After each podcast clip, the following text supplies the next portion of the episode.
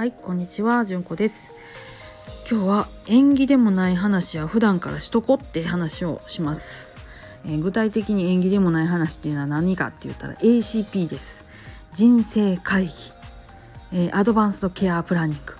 えー、こんなようなキーワードであのピャッと検索してもらったら厚生労働省のサイトが出てきますんでそちらをねお読みになっていただけるとまあまあわかるかなとは思うんですけどまあ言うたら自分がどんな風に、えー、送ってもらいたいかっていうことです。でそれにね私あの寺嫁っていう立場から付け加えるとすると葬儀はどこに住んねんとかお葬式はどれぐらいの規模で誰呼ぶねんとかあと誰呼んどかんなあかんねんとかあとそもそもお寺さんどこやねんとかお墓手あんのんとかそういう話です縁起でもない話をね ほんまに病気になってからとかワンなってからとかってするとねやっぱり辛いんですよねきっと患者さんは。で私自身がこの間死にかけた時にもそんなことをね話してる余裕なんてミリほどもなかったです私はもう大量出血してそのまま意識を半分失って緊急手術レッツゴーで目が覚めたら ICU から帰ってきたとこみたいな感じなんでそんななんでねもうね常から話を解かなあきません。でうちはね寺なんで葬式の段取りとかも分かってるしでどこの葬儀屋さんに頼むとかっていうのももう決まってるからええねんけどでも普通の人って核家族やったらそんな分からへんとかになってませんか？どうですか？えー、多分私らの世代ってお葬式を出したことがないし出したのも見たことがないと思うんですよ。で出したとしてもそれこそ子どもの頃だったりとか遠い親戚だったりとかだったりしません？そしたらきっとね一体どうしたらいいかわからないっていうままだと思うんですよ。そもそもそれがどうしたらいいかわからないことだとすら思ってないかもしれないです。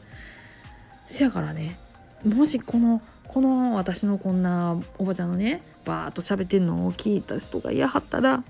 もうその方からでいいので是非その辺ちょっと思っといてほしいなっていう感じですほんまね縁起でもない話は縁起でもないようなことが起こってる時には話してる暇もないしそんな気持ちも余裕もないしで病気やったとしてそこからだんだんだんだん悪なっていく時にそんな話なんてほんとできないですよ。なんで是非元気なうちから話しといてほしい。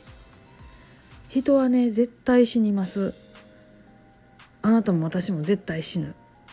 でそれって明日かもしれないし今日かもしれないんですよ。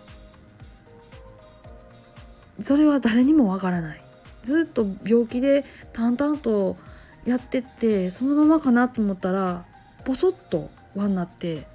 亡くなることもあります。これは本当にわからないんですよ。命っていつ終わるかなんて。人ってなかなか死なないけど人って簡単に死んでしまうものなんです。だからね是非今から縁起でもない話今からやっといてほしいなと思って今日は話をとってます。コロナでねもう今規制難しいなと思ってやめとかはる人もねいやはるとは思うんです。うんせやけどやっぱりこういう機会やからちょっとね話し合う機会としてちょっと話のネタにしてみたらいいんじゃないかなと私は思っています。どうか皆さん安穏な一日をお過ごしください。それではまたごきげんよう。